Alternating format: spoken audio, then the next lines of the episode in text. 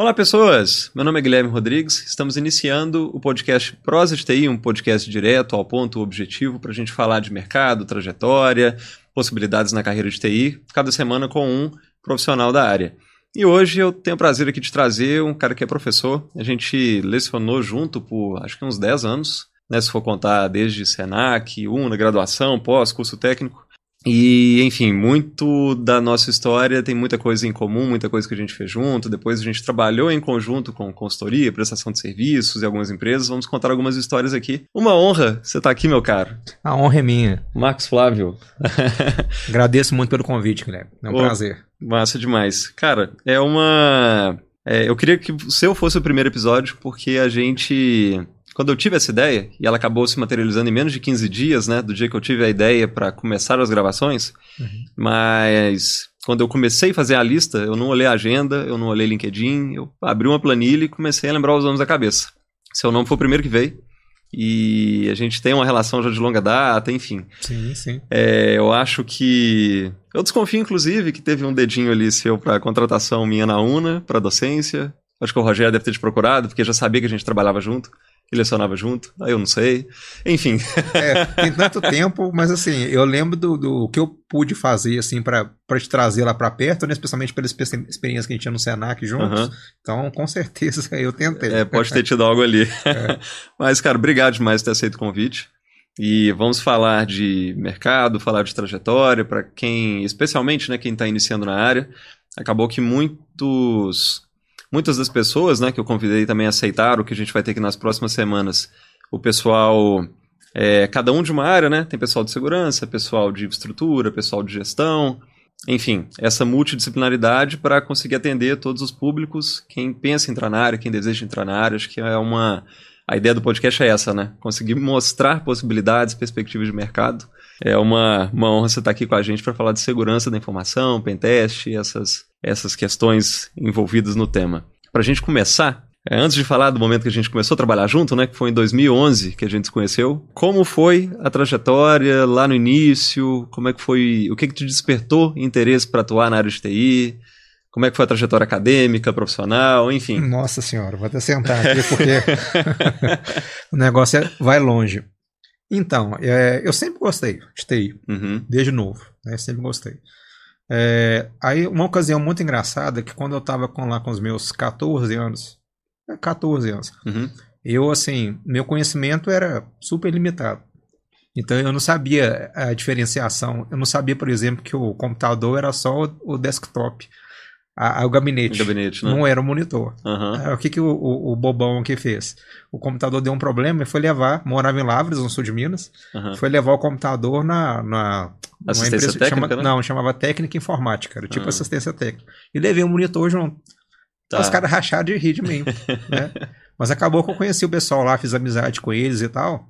E um ano depois, quando eu estava entre 15 e 16 anos, eu acabei indo trabalhar lá para fazer manutenção de computador e tal. Eu ainda estava indo pro segundo ano científico, não lembro. Tá. E, e lá eu comecei, comecei primeiro só fazendo manutenção em computador, coisa do tipo. E pouco tempo depois eu comecei a ver as aulas do pessoal e vi, descobri o dom que eu tinha para dar aula. Aí eu comecei a, a dar aula mesmo. Uhum. Primeiro foi de MS-DOS, eu lembro na época. WordStar, ninguém nem lembra mais o que, é tá, isso. Eu lembro. É, o editor de texto, texto da, das antigas.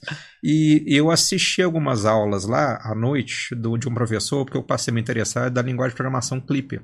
Foi aí que eu hum. aprendi. Então eu tinha uns 16 anos e tal. Eu até cheguei a substituir ele algumas vezes. Então, assim, tomei gosto total pela docência na época. Uhum. Curiosamente, agora vem a parte de segurança. Tá.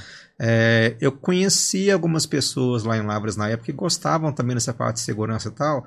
Então, meio, meio que a gente fez um grupo de delinquentes, adolescentes, tá. né, que invadia sistema alheio sem autorização. Tá. Coisa de gente, né? É, adolescente. Então, assim, a gente aprontou muito na época. Né, a gente entrava, por exemplo, nos provedores de internet que tinha lá, o que o pessoal chama hoje, dá o um nome chique de eh, APT, né? É, Advanced Threat. É, é, threat Prevention. Preven né? é, o que, que a gente fazia antes? Nada mais é do que uma invasão de longo prazo não identificada. Então a gente entrava no sistema lá, por exemplo, comprometia, pegava a, as senhas do, do, do, pessoal de acesso, não tinha criptografia, tinha nada. E, e assim, a gente zoava com isso até lá chega. Eu lembro que eu tinha um professor de inglês, cara, que todo dia. Uh, todo, todo dia antes da aula dele entrar, eu ia no quadro e escrevia a nova senha dele. O cara mudava, a gente pegava direto num provedor de internet. E a Nossa. gente ia lá e escrevia de novo. Aí foi tomando gosto por isso, entendeu? É, por causa disso, em 2000, mais ou menos 2000, 99, 99 foi 2000, eu resolvi fazer uma parceria com um amigo meu lá, que chama Luiz Gustavo, meu uhum. amigão uhum. até hoje, tá? A gente é igual irmão quase. E nós montamos, ele tinha uma empresa de informática, nós montamos um curso de hacker. Tá. E na época era um negócio assim, ninguém é. tinha a menor ideia que era pentest. a gente mesmo sabia, a gente achava que estava ensinando os outros a ser criminoso, a gente mesmo, sabe? Foi um negócio uhum. bem cru. E por causa disso, eu fui pesquisando, lembro, não tinha internet basicamente, né? A internet, poucos fóruns na época, a né? internet né? tinha, é, tinha quase nada, tinha poucos fóruns. Eu lembro que eu usava muito a Usenet. Usava os FACS 2600, as coisas bem antigas mesmo. Uhum. E foi daí que eu surgiu a ideia para o meu primeiro livro, foi o Guia do Hack Brasileiro. Então, assim, quando eu terminei meu primeiro livro, eu tinha uns 19 anos. Tá. Então, eu já tinha experiência como docente, né? Já uhum. trabalhava um pouco na área, mas ainda não tinha aberto muito o horizonte. Então, corri atrás de algumas editoras, tive dificuldade até que eu consegui a Visual Books. Tá. Mandei alguns e-mails e tal. Então a Visual Books em 2001, acho que topou publicar o livro. E em 2002 eu lancei. Foi o primeiro dos nove que eu fiz. Uhum. Então foi assim, foi bem. A minha experiência foi bem muito diferente do pessoal, que ela não foi uma experiência que veio do meio profissional. Uhum. Não foi um estudo. Ou começou na faculdade para entrar na área. É, e... Exatamente, entendeu? Veio uhum. da experiência do dia a dia mesmo, tanto de docência quanto de descoberta. Eu sempre uhum. gostei muito disso, da descoberta, de fuçar, de sabe, ver uma coisa nova. Eu fui trazendo também essa visão para o campo. Aí de 2002, tá. 2003 comecei, né? Então eu fiquei de 2002, desde que eu lancei o primeiro livro, até 2008, eu fiquei só com consultorias e palestras. Então uhum. viajava muito para dar palestra, né? Dei muita palestra em Recife, participei da Info Nordeste, é, Maceió, cheguei para Portugal, para Lisboa duas vezes, uhum. participar de um, um, evento que tinha lá vantagem security. Então, assim, fiquei muito nessa parte. E algumas consultorias também. Sabe?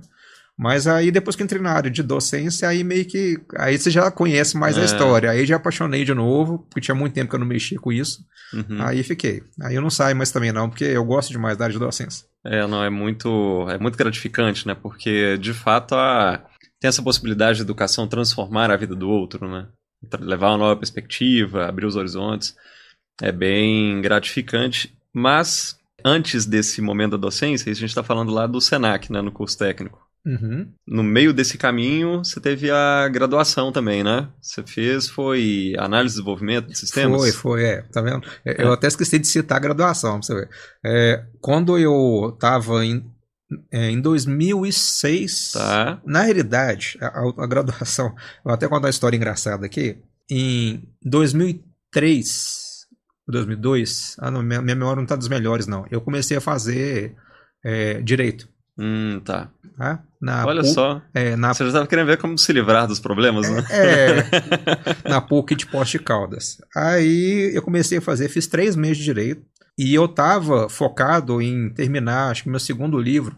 Uhum. Eu estava tão focado naquilo que eu não estava conseguindo prestar atenção em absolutamente nada. Tá. Então, assim, aí eu vi que eu fiz bobagem, entendeu? Então pensei assim, não, eu não vou, não vou prolongar, não, porque eu sei que não é o meu, meu caso mesmo. Uhum. Aí eu até entrei na, por causa disso, eu até demorei um pouco para fazer a graduação. Eu entrei na graduação com 25 anos, mas uhum. quando eu entrei já tinha três livros publicados, estava indo para o quarto livro. E eu entrei para fazer de ADS na UNA, por quê? Porque eu queria melhorar meu conhecimento de programação. Uhum. eu já mexi muito com redes, SEO e tal, mas pensei assim, poxa, talvez, né, entrar uma programação aqui vai melhorar o conhecimento aí. Então eu entrei em 2006, aí em 2008, assim que eu formei, um pouco antes de formar, coincidiu com o Senac. Foi hum, aí que a gente tá. começou a história do Senac, né? Você entrou pouco depois também. É, eu entrei em 2011. 2011 mas, foi. É, até relembrei aqui de uma questão, porque eu não te conheci em 2011, eu conheci antes, em 2000 e 2008, se eu não me engano, você palestrou no auditório da Emores, lá da UNA, sobre engenharia social. Foi, eu inclusive não tinha formado ainda. Ah, então foi 2008. Foi 2008. É, tá. Eles me convidaram lá é, uhum. quando eu estava próximo para formar, porque eu sempre, meus trabalhos eram sempre um pouco voltados nessa parte de segurança, né? Uhum. Então, mas era pra você ver que eu lembro que você conta essa história, mas eu tinha esquecido foi, disso. Eu é. também, agora relembrei aqui, porque eu lembro que ali a gente ainda ia ver segurança da informação. Era no período seguinte na, na sua, em relação à sua palestra. Uhum. Aí você usou alguns exemplos, a maioria deles até, daquele filme Hackers 2, Operação Takedown, que fala ali da história do Mitnick, mais a visão do Shimomura, né? Isso. Que ajudou a aprender, etc. Eu achei aquele filme fantástico. Ah. Aquele filme é um dos, dos melhores da vida, assim, em termos de, de história, de como é que o cara, sem uma linha de código, sem encostar no teclado, o cara conseguiu um sistema mega seguro que era do governo. E eu acho que ele representa muito bem o espírito por trás de, de pentest, de segurança ofensiva, entendeu? Uhum. Que não fica muito preso a jargão tecnológico. É. Ele mostra a ideia por trás daquilo. Ele mostra que se o cara estiver disposto, entendeu? Mesmo sem nada técnico, uhum. ele consegue ali. É. Então é isso que me, me, apaixonou pelo filme quando eu vi. É, aquele filme, quando eu vi, você é. mostrando lá os modelos, eu falei, que é isso, cara? Tem que ir embora pra casa. Eu já ele fui é pra casa bom, e deu um jeito de conseguir o filme para poder ver e rever. E ele até usei também em sala de aula e até hoje se eu chegar em casa ali, peraí, deixa eu rever, dá pra rever e ser feliz. Mas lembrei disso, foi 2008. Aí quando a gente se encontrou lá no Senac, que eu já tinha formado, formei em 2009, aí a gente estreitou essa relação, porque até então eu tinha te visto lá, mas não... Enfim, a gente não a teve gente contato. Não tinha, não teve contato. Não teve é, contato. Foi verdade.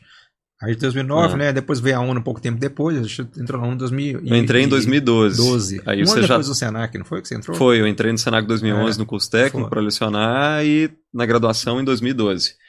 E foi mais ou menos próximo do, do seu também. Acho que você entrou em 2011 foi, entrei, na ONU. Não, entrei em 2010. 2010, né? Foi assim, eu formei em 2008, 2009 eu fiz a especialização, em 2010 eu entrei. Entendi. Já como professor. Aí tá agarrado até hoje, é 13 anos. o meu em 10 eu dei uma pausa. É, assim. tá certo. A gente é bom de refrescar, mudar de áreas também um pouco de vez em é. quando. E falando de docência, nesses 10 anos, que eu ainda tenho planilha com o nome de todo mundo, nota, enfim, tá lá no Drive. Eu fui fazer uma conta outro dia, né, revisitando essas planilhas, foram 2 mil alunos, mais ou menos, que eu tive contato em 10 anos.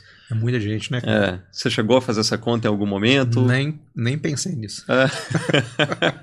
Perdi a conta há muito tempo. O seu caso, com certeza, tem, tem mais. Ah, deve ter um mais, bocado. Bem mais tempo. Deve ter um bocado. Porque eu, é, tirando esses, eu ainda tenho. Eu tive quantidade muito grande de alunos, por exemplo, igual eu comentei com você, lá mesmo no sul de Minas. É, no início lá da. Que eu fiquei lá uns 3, 4 anos, entendeu? E uhum. tive bastante aluno, de vez em quando eu topo com o pessoal lá.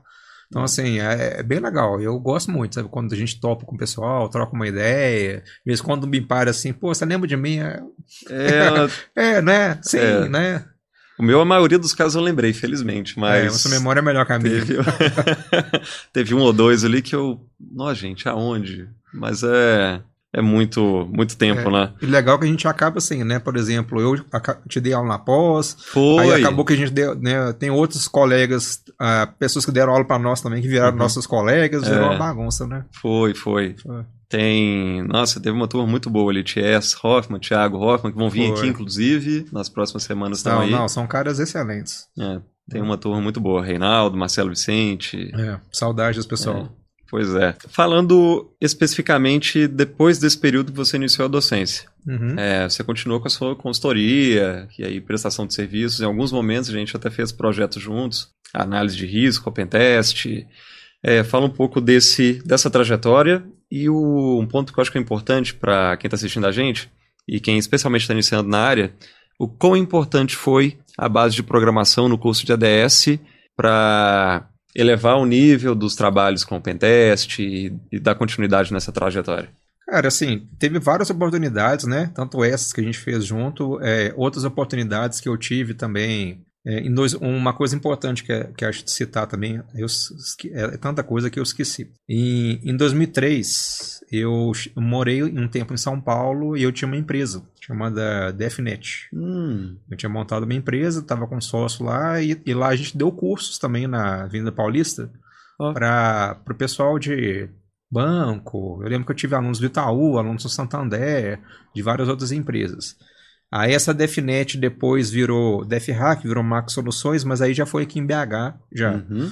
É, por que eu tô falando isso? Porque em 2003, nessa, nessa ocasião, eu cheguei a pegar com algumas empresas lá, é, algumas ocasiões de, de alguns testes, né? A gente ajudava também o pessoal, mas nada muito aprofundado, não. Depois que, que eu vim para cá, aí eu comecei a, a, atuar mais, né? Com as consultorias, mesmo uhum. mais é, de forma mais frequente. Então foi uma experiência bem interessante porque saiu um pouco da docência, né? Entrou um pouco nessa área e me, me permitiu ver como que a área de pentest ela estava avançando. Né? Porque eu não tinha, coincidentemente, eu não tinha muito contato com outras pessoas que faziam pentest. Acho que esse é um caso muito interessante aqui, porque a única pessoa assim que eu considero até, até um amigo, apesar que eu não encontro muito, é o próprio Everson, o Crash. Hum, é, o Crash virá aqui também. Porque eu em 2003, eu conheci esse cara em 2003. Como? Tinha saído a matéria minha do New York Times, dessa época eu morava em São Paulo, uhum. no DefNet.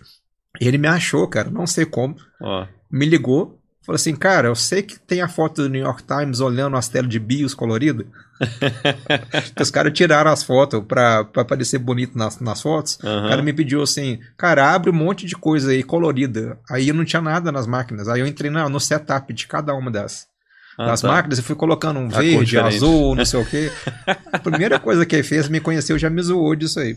Aí a gente fez uma amizade e tal, né? Aí eu conheci, bati muito papo com ele, ele foi lança, lançamento de livro, por exemplo, eu convidava ele. Uhum. Então ele era o cara que eu tinha mais contato. Então ele meio que ele era a ponte entre pessoal que trabalhava com pentest, né? Uhum. Então a gente encontrava bastante. Eu apresentei ele para o Misha Glenn do, do livro Mac Mafia, que é o cara inglês uhum. que veio aqui fazer uma pesquisa sobre isso, né? Até, a gente foi legal, até lembro que a gente foi comer comida japonesa, você pode né, oh. perguntar para ele que vai lembrar dessa história. Mas enfim, por que eu estou falando isso? Aí quando eu comecei a mexer com a, com a consultoria mesmo, ou seja, já tinha já estava no meu terceiro livro. Então, eu fazia não uma consultoria profunda, né? Mas uhum. mexia nisso. E eu notei algumas discrepâncias, é, muitas vezes, do, do, do processo. Tá. Algumas coisas, por exemplo, que eu não achava que eram tão relevantes às vezes, passou-se a enxergar que sim. Vou te dar o um exemplo da programação. Você mesmo citou a questão da programação. Eu vejo muito hoje alunos falando o seguinte, cara, a programação ela é imprescindível para você fazer um pentest.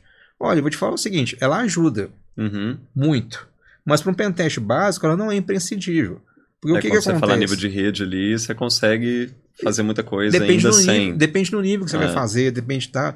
É, você vai fazer um pentest, por exemplo, você vai começar em camadas. Você uhum. vai começar na parte de infra. Independente se é on-premises ou em cloud, é infra. Uhum. Porque uma máquina virtual, né, uma rede lá, um, um VPC tal, tal, querendo ou não, é um ambiente que foi para cloud, mas a estrutura de rede lá é mesmo. Uhum. Então, assim, você tem vários testes que você faz, várias coisas. O que, que eu enxergo a programação hoje como útil? Se a pessoa não está querendo inventar a roda de novo. Que eu via muitos meninos falando assim, ah, cara, eu vou fazer um port scan em Python. Eu falei, cara, você tem um Nmap. É. Ah, eu vou fazer aqui um, uma ferramenta que antigamente a gente tinha que escrever os exploits na mão. Uhum. Você ia lá em C, pegava um payload lá, tinha um conhecimentozinho de assembly, colocava no payload e tal. Aí veio o Metasploit, por exemplo, facilitou demais. É. Então, se você quiser fazer um novo módulo para o Metasploit, bacana, mas por que, que você vai escrever um negócio totalmente do zero? Uhum. Não criar situações, por exemplo, que não, que isso não vai acontecer. Às vezes você está fazendo um pentest, por exemplo, e você compromete a parte interna de uma rede. Você faz um pivot. Você tem que continuar invadindo a rede e se já está na rede interna, você já burlou as primeiras camadas de firewall lá, né? Uhum. Então, na rede interna, por exemplo, vamos supor que você não consegue usar um, um wget, um seu URL, alguma coisa, para baixar algum, uma, alguma ferramenta e continuar o pentest a partir dali. Cara, aí vai ser o conhecimento de programação. Tem um interpretador lá, por exemplo, Python, Ruby, alguma coisa, você vai lá, você constrói seu próprio port scanner uhum. e dali para frente você vai. Então, assim, aí eu acho um negócio como útil. Mas eu vejo muitas vezes que alguns, especialmente alguns meninos que estão começando agora, eles querem muito mostrar serviço, focando demais em coisas que talvez são úteis, uhum. mas eles não reforçam tanto as bases. Cara, a base de SEO e base de redes, ela é tão importante quando o cara aprender programação. É. Sabe um caso engraçado que eu vejo muitos alunos, inclusive da faculdade? Eu gosto de fazer a pergunta pessoal. Pessoal, o que é VPN? para que, que serve uma VPN? Eles vêm e me respondem assim: é uma maneira de você é, enganar os sites é, o mascarando tá pensando, seu IP. É, tá pensando no cliente ali no browser e etc. É, não, ele, ele tá pensando assim, que ele foi. A, o, o, objetivo da VPN, da VPN é, é esse. Cara, é claro que tem serviços de VPN hoje que são vendidos para isso. Uhum. Mas a VPN foi criada originalmente para o cara não ter que gastar com uma interface WAN e usar a internet para fazer uma conexão da empresa ponto a ponto. Ou uhum. seja, uma conexão segura do funcionário remoto.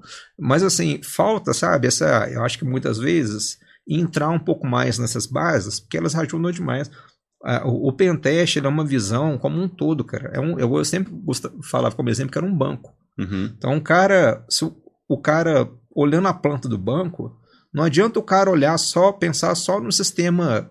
É, o CFTV que está ali na porta, é, catraca. Não, o cara tem que pensar de tudo, o cara tem que pensar no sistema mecânico, o cara tem que pensar no que está rodando ali, pô, como é que funciona o cofre, como é que funciona essa chave, sabe? Uhum. Que caminho, como é que é os dutos de ventilação.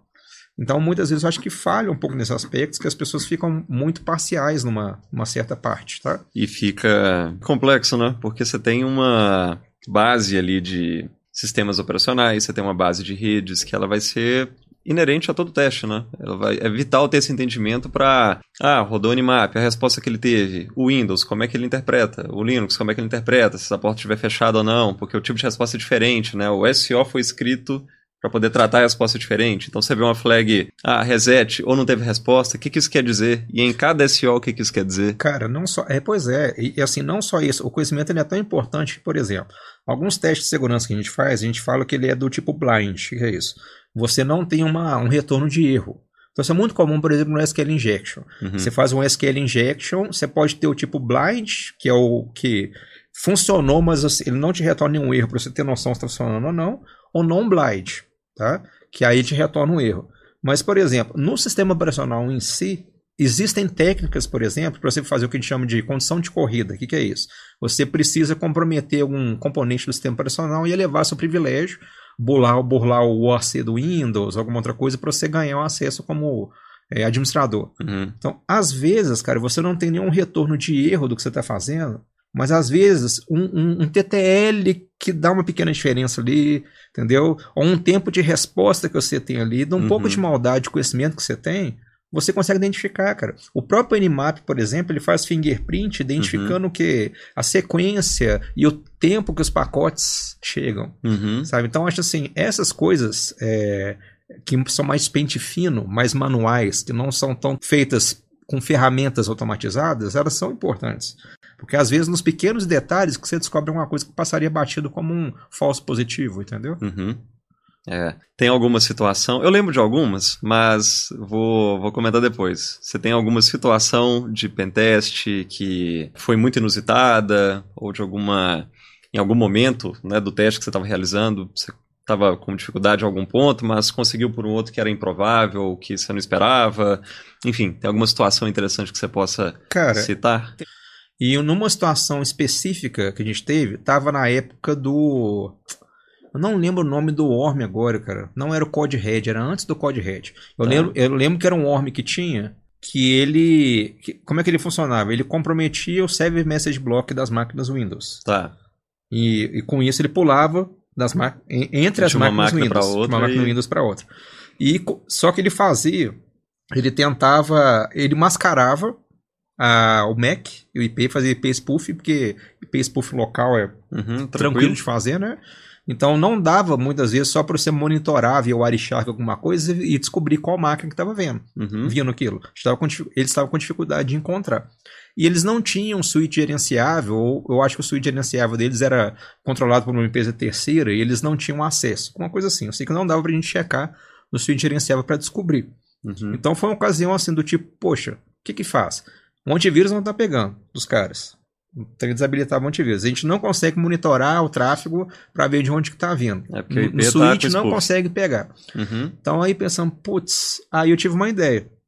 É por isso que eu acho que é muito interessante pensar fora da caixa. A ideia foi o seguinte: eles estão tentando fazer uma, um denial of service no site da Microsoft. Eles tentaram fazer por padrão. Denial uhum. of service no site da Microsoft.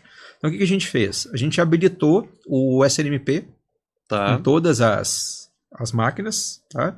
E com esse SNMP, é, é, o protocolo SNMP habilitado, que, que, que eu fiz também? Eu modifiquei o arquivo hosts das máquinas para mudar os, exatamente o IP da Microsoft que eles estavam, o site da Microsoft que eles estavam tentando fazer, era um, um domínio, não um IP, para 127.001. Hum, tá.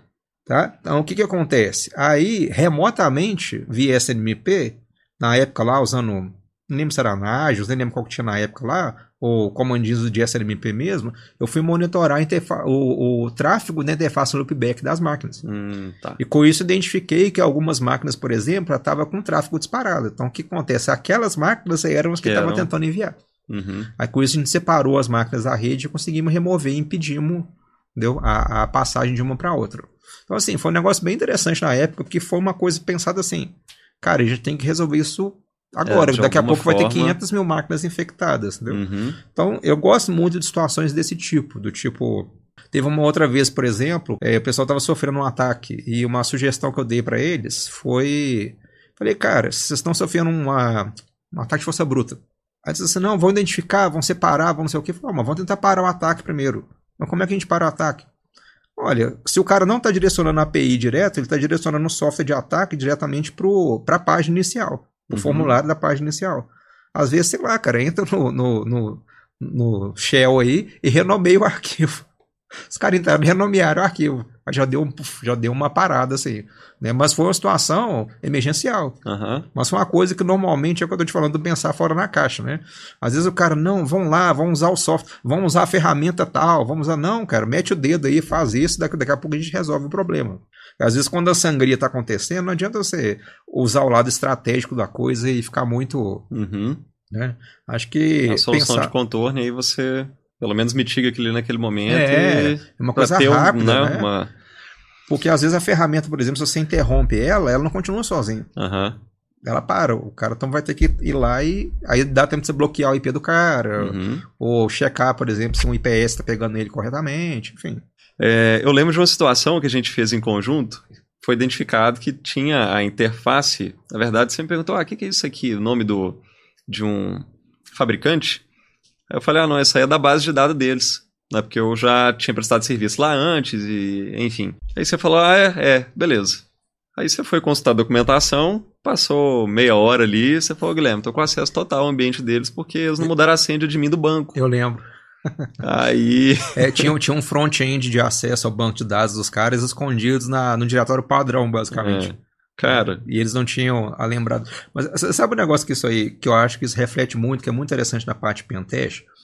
Cara, todos os problemas da parte pentest, independente se vem de sistema operacional, se vem de cloud, se vem de rede, se vem de banco de dados e tal, tudo nasce de uma. algo mal feito. Uhum. Seja uma má, má, configuração que a pessoa deixou passar, ou um código, por exemplo, que a pessoa não usou é, nenhum tratamento programação ali, né? seguro, nenhum tratamento uhum. e tal. Então, assim, então, quando, quando você parte dessa, dessa premissa em todas as camadas, né? Tanto cloud quanto, né? A gente começa a encontrar coisas desse tipo. É. E às vezes, porque, às vezes é coisa tão boba que o pessoal te garanto que, por exemplo, às vezes a mesma empresa, ela focava, é, é esse ponto que eu estava falando antes. Uhum. Às vezes a mesma empresa contratava uma empresa de pentest e os caras focavam totalmente nas APIs. Os caras focavam em fazer fusing, né? Os caras focavam, em, por exemplo, em fazer, sei lá, força bruta. Porque o negócio da força bruta é um trem muito engraçado, porque você tem 500 formas diferentes de fazer. Força bruta não é só descobrir senha. Força bruta é qualquer coisa que você envolva sei lá, você quer descobrir que diretórios estão expostos na internet. Você uhum. pega um arquivo, roda e faz a força bruta para tentar achar diretórios. Então, essa repetição, na realidade, seria melhor que força bruta, cara, ela é essencial na parte pentest. Então, se você usa a ferramenta automatizada, muitas vezes isso não vai pegar tudo. Uhum. Que, a, vê lá se a ferramenta automatizada vai abrir o manual uhum. né, e, e, falar assim, porra, será que os caras esqueceram esse negócio aqui? É. Então, por isso que o pentest manual, às vezes, o black box, né, que é o completão ele é importante. Uhum. Se você foca demais só na. Ah, vamos focar na parte de web, a parte de API, a parte de, de, de cloud. Cara, beleza, mas né, tem mais do que isso. O, o a própria cloud. O cara, para acessar o ambiente lá, por exemplo, da, da AWS, da, da Azure e tal, o cara tem um login senha uhum. no, no, notebook dele. É. Ou dentro da empresa. Pô, esse canal é um canal de comprometimento. É. Então, assim, tem vários aspectos, o Wi-Fi da empresa, uhum. que tem que ser pensado, sabe? Cara, eu lembro de outras situações, nessa época que a gente fez uns trabalhos em conjunto. Teve um que foi interno, que a gente analisou também o ambiente interno da empresa. A gente passou um dia lá, enfim, monitorando, mapeando, escaneando algumas coisas, estando dentro da, do ambiente da empresa. E aí foram duas situações. Uma delas, eu, eu vou tentar passar rapidinho até por causa do tempo, mas uma delas era. Eles tinham uma aplicação de automação para poder fazer deploy de questões em ambiente Windows, né, o AWX, inclusive. E aí eu não tinha conseguido ter acesso aos servidores do Windows do ambiente. Mas aí, pela WX, ele deixou a senha. A pessoa tinha deixado, né, da TI, a senha padrão. Eu acessei a WX, dentro dele a gente tinha acesso a todos os servidores do Windows. Teve outro ambiente também que era. Tinha uns ativos de rede mais antigos da Tricom. E Tricom foi, acho que, provavelmente um dos ativos que eu mais trabalhei na vida, assim, lá no começo, em 2007, 2006, já, já trabalhava com Tricom. E ele, por padrão, vinha com três usuários, né? Admin, Manager e Operator. E aí, beleza, admin a senha não passou, só que manager operator, a pessoa tinha deixado a senha padrão. E eu lembrava as senhas, porque trabalhei uns 5, 6 anos só com Tricom. E aí tá, aqui eu consigo criar VLAN, consigo mudar rota, a gente consegue derrubar rede. Eu lembro que a gente conseguiu umas fazer uns relatórios em alguns locais que foram bem interessantes. Assim. Foi, cara. E assim, é, o legal. Isso o teste automatizado voltando não vai pegar. Não, com certeza, não vai pegar. E outra coisa também que eu acho muito importante é que todos esses exemplos que a gente está citando estão focados em um ataque direcionado ao servidor. Uhum. Nós não estamos nem falando dos clientes. É. Porque hoje, grande parte é direcionado no cliente. Então, o cara que está acessando lá via browser, o cara dentro da empresa, o cara tá uhum. que está usando o dispositivo dele. Muitas empresas hoje têm um tal do BioD, uhum. Bring Your Own Device, né? Então, o cara, sei lá, o cara usa o Android dele lá, acaba recebendo alguma coisa via e-mail, ou via mesmo... algum aplicativo de mensagem, né? Ou mesmo o cara compromete o Wi-Fi lá, descobre o aplicativo lá e entra, né? Ou, uhum. usa um showdown da vida, acha... É. Enfim, tem várias formas. Ou recebe o um e-mail phishing lá e aí vai... É, o, o, cara, com, com essa questão da, dos, da, da migração para a cloud, a quantidade de ataques de dispositivo cliente disparou. Porque é a porta de entrada da galera. Uhum. Então, essas empresas aí, por exemplo, a, a, outra empresa agora de videogame agora foi invadida e vazaram um monte de coisa dela. Uhum. Eu tenho certeza que, que não foi alguém batendo na porta do servidor. Foi o cara entrou para a porta dos fundos, cara. Uhum. O cara entrou para um notebook de alguém que levava lá, que usava em casa e usava lá. Entendeu? Então, assim, essas coisas que não, não tem como você colocar muito no mapeamento, porque você não tem budget para isso. Uhum. Você não tem budget limitado. Você... Então, é, por isso que às vezes um segundo olhar é importante, porque muitas vezes passa algumas coisas percebidas que pode comprometer a segurança. Você acha que, por exemplo, uma grande empresa de videogame, por exemplo, no mundial, não deve investir milhões na segurança, ainda teve um vazamento uhum. gigante. Sabe? É. Então, assim, alguma coisa ali os caras deixaram passar batido. É, com, é complexo, né? Porque a gente falava de. As disciplinas, né? A gente chegou a lecionar algumas de segurança. É sempre aquela discussão: é, pessoas, processos e ferramentas. Há um foco muito grande em ferramenta, mas ferramenta, estou falando de uma das três né, questões que a gente tem que observar. Então, processos bem definidos, treinamento, capacitação, é fundamental para a gente também ter uma proteção nesse lado, né, do lado do cliente. É, o, a ferramenta, cara, eu falo, inclusive nos cursos que eu dou, a ferramenta ela é um mero suporte para a técnica, uhum. para o conhecimento. Então, se, se você tem um conhecimento até de programação que a gente falou antes, você pode construir sua própria ferramenta. Ótimo. Não é útil porque tem ferramentas prontas. Uhum. Mas você ter um conhecimento e usar a ferramenta como um suporte, cara, ela é essencial. Porque o resultado que a ferramenta vai te dar é, o, o, ele é nulo. É, não, não, é que é nulo, é neutro. Uhum. Você que vai interpretar aquilo de acordo com o seu conhecimento, cara. É, ou se tiver algum pequeno detalhe diferente, é, o conhecimento dele para ajustar o código Exatamente, e conseguir. Um, um um código de erro do Metasploit, alguma ah. coisa, cara. É a maldade que você tem ali de conhecimento que vai te ajudar a interpretar isso. Então, muitas vezes, essa automatização é, muitas vezes que o pessoal até coloca na esteira, uhum. eu acho que assim, é bom porque o pentest é essencial, mas às vezes um olhar externo, ele é importante também, para a pessoa descobrir alguma coisa que passou batido e tudo. É. Avançando um pouquinho, mudando um pouco de assunto, a gente está falando bem aqui de alguns casos, algumas questões, falando da sua trajetória. Para quem gostaria de iniciar na área, atuar, seja com offensive security ou na parte defensiva também, né, protegendo os ambientes, É, acho que a nossa parceria até ajudou muito por isso, porque eu aí sempre na parte defensiva e você na parte ofensiva. Dois então olhares, a gente né? tinha esses olhares é, diferentes é na hora verdade. de fazer os testes. Mas para quem deseja iniciar na área ou se preparar para trabalhar mais né, adiante na área, quais recomendações, quais dicas, o que você recomendaria para esse profissional? Olha, em termos de conhecimento, eu recomendo que a pessoa é, estude um pouco é, os pilares fundamentais, né? Que, é que a gente estava falando. Então ela tem que ter um conhecimento assim razoável de sistema operacional, especialmente Linux, né? Uhum. Conhecimento de redes, porque por mais que as pessoas hoje muitas vezes acham que não é importante conhecimento de redes, ela é extremamente importante para a pentest. Porque, ah, novamente, estou citando muito a questão do, da, da cloud. Cara, mas. É, é um IP que está publicado do mesmo jeito. É, Cara, exatamente. É a porta que está aberta para poder publicar um serviço. Não, é, é, por exemplo, é exatamente. O, o servidor web lá, por exemplo, que está hospedando todo o site e as APIs e tal, ele continua usando uma ou duas portas. Uhum. Entendeu? Ele continua hospedado, igual você falou, no, no SO, na, na versão X do kernel. Então, assim, uhum. Ter esse conhecimento de redes, de SO e tal, ele é importante. Igual, saber é, programação em si, muito avançado. É legal, sim, mas, cara, começa com entendendo lógica e shell script. Uhum. Começa, por exemplo, aprendendo a automatizar, por exemplo, o resultado que sai do Nmap para jogar para o Metasploit, para um DIRB, uma outra ferramenta, entendeu? Faz todo o processo desde o início até o final de forma automatizada, mas porque você programou. Uhum. Então, assim, aí é legal esse, esse, esse conhecimento. Esse conhecimento. Né? Então, de termos de conhecimento, agora, assim, em relação à certificação, muita gente me pergunta isso. Eu acho que a certificação na área de pentest, ela ajuda sim, mas eu vejo, já acompanhei, por exemplo, algumas, alguns processos de seleção de profissionais de segurança ofensiva e tal, eu vejo que muitos gestores, eles prezam muito mais o conhecimento e a experiência do que a certificação. Certificação é um diferencial, mas um cara pode ter uma certificação muito boa na hora da, da, da entrevista ele não entregar muito, entendeu? Uhum. E chega uma pessoa lá, por exemplo, que, cara, você vê que ele tem um bom conhecimento técnico, que ele sabe trabalhar em equipe. Então isso aí conta muito também.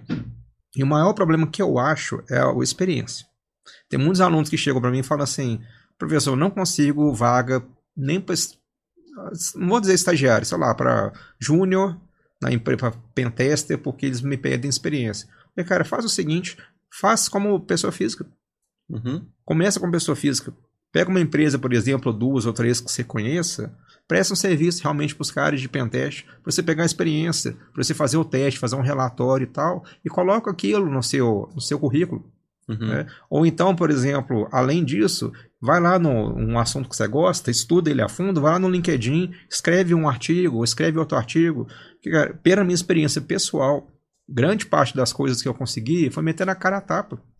Eu consegui dar, por exemplo, participar do evento em Portugal dois anos, ou três anos, não lembro, mas porque eu mandei e-mail para os caras. Uhum.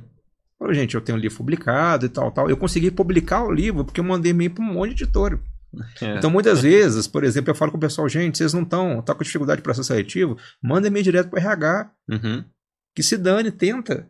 É. Faz as pessoas te verem, ó, oh, cara, eu tô aqui. Senão, se você não se destaca um pouco, não digo destacar no tipo, ah, eu sou foda, não. As pessoas te enxergarem como um profissional ali de valor.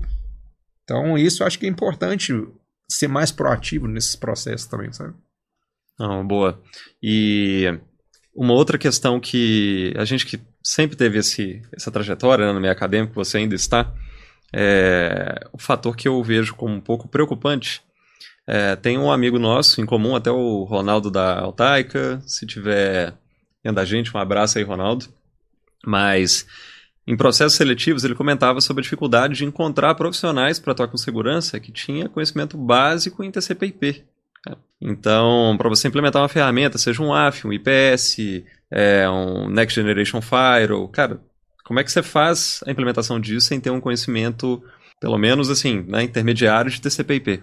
E a cada a verificação que eu faço, que eu tive que, durante os períodos de coordenação, montar grades de curso, né, fazer benchmark em outras instituições de ensino para poder olhar, tenho percebido que ao longo do tempo, cada vez menos a carga horária, falando de redes, de roteamento, de conectividade, TCP/IP. Enfim, é uma área que, assim, a gente tem uma carga horária muito pequena, o profissional já não saía tão preparado nesse quesito e com cargas horárias menores nessas instituições de ensino, fica mais é, complexo ainda. Ele sai com isso, com essa, com esse conhecimento, né, mais aprimorado. Como que você tem visto isso ainda estando em sala de aula? Cara, eu concordo totalmente com o que você falou e isso me assusta muito, para mim ser sincero. Por quê? Eu enxergo é, é, isso aí uma, um caminho que está sendo seguido, voltando novamente por causa da nuvem. Uhum. Por que que acontece? Como muitas empresas migraram para data center e tal, não, não tem mais servidor, mais nada em company, então muitas vezes matérias e, e conteúdos voltados para a rede, do tipo, ah não, vamos tirar essa matéria aqui, vamos colocar a matéria aqui para o cara aprender a usar cloud.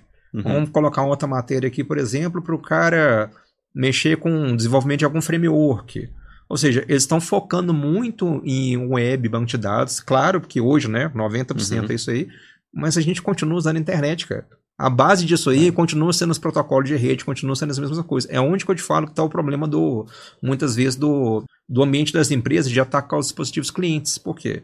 Como as empresas, o pessoal não está aprendendo muito o básico de redes, muitas vezes até o pessoal de defensivo mesmo, uhum. segurança defensiva, trabalha dentro das empresas, eles não, cara, eles não rodam um Wireshark, eles não monitoram nada ali para ver o que está acontecendo. Muitas vezes estão focados mais em, em, em com o ambiente do web, da web uhum, mesmo, de as aplicações funcionando, que né, são serviços, cara, é. são serviços hospedados sobre protocolos, sobre SOs. Uhum. Então, o hardening ali, que é a parte ali de baixo, muitas vezes a gente está deixando passar batido e as faculdades estão sim, porque a faculdade é demanda, cara. É. Se você vê muita empresa, cara, eu quero alguém para mexer com segurança web, eu quero alguém para desenvolvedor web e tal, e não tem ninguém para fazer infraestrutura de rede mais passar cabo e tal, eles vão cortar conteúdo mesmo. Uhum. Mas é um conteúdo essencial. É complexo. Vamos aguardar os próximos capítulos, como que o que que isso vai se desdobrar, né? Mas é, é isso. Olha, o nosso papo poderia durar horas e horas e horas, mas muito obrigado pela presença. Eu que agradeço, cara. Foi um foi, prazer, viu? Foi muito bom o papo. Pra gente finalizar, se você pudesse voltar lá no Marcos Flávio de 14, 16 anos, que ainda não tinha ideia lá que o, CPU estava ali, né, dentro do gabinete, e monitor, e etc. O que, que você falaria para ele? Primeiro eu falaria para ele não fazer nada de errado. Tá. que minha adolescência teria sido bem mais tranquila. Tá. Mas tirando isso, eu falaria para ele o seguinte, que tudo tem seu tempo. Desde que você goste de uma coisa e se dedique a realmente estudar os pilares daquela coisa, é um passo de cada vez, uhum. digamos assim. Você tentar dar um passo maior que a perna, você acaba entrando numa num, numa, num, num, num, loop de desespero que faz muitas vezes você pensar que você não dá conta, que você sabe, especialmente uhum. para um profissional início de carreira, isso é um pouco complicado. Então, eu, por exemplo, que, igual eu te falei, ouvindo um ambiente assim, que não foi acadêmico, eu já trabalhava com consultoria e tudo quando eu entrei na faculdade, uhum. então não foi um ambiente tradicional, eu passei muito por isso, de, de ter aquela síndrome do impostor mesmo, né? De achar que eu não conhecia o suficiente as bases. Então, assim, cara, vai um passo de cada vez, aprende a, a base, né? Porque degrau em degrau você chega lá, é só você não desistir e se esforçar. Legal. Cara, muito obrigado pelo papo. E é isso. Valeu. Bom, esse foi o primeiro episódio do Prosa de TI. Semana que vem tem mais. Um abraço e até lá.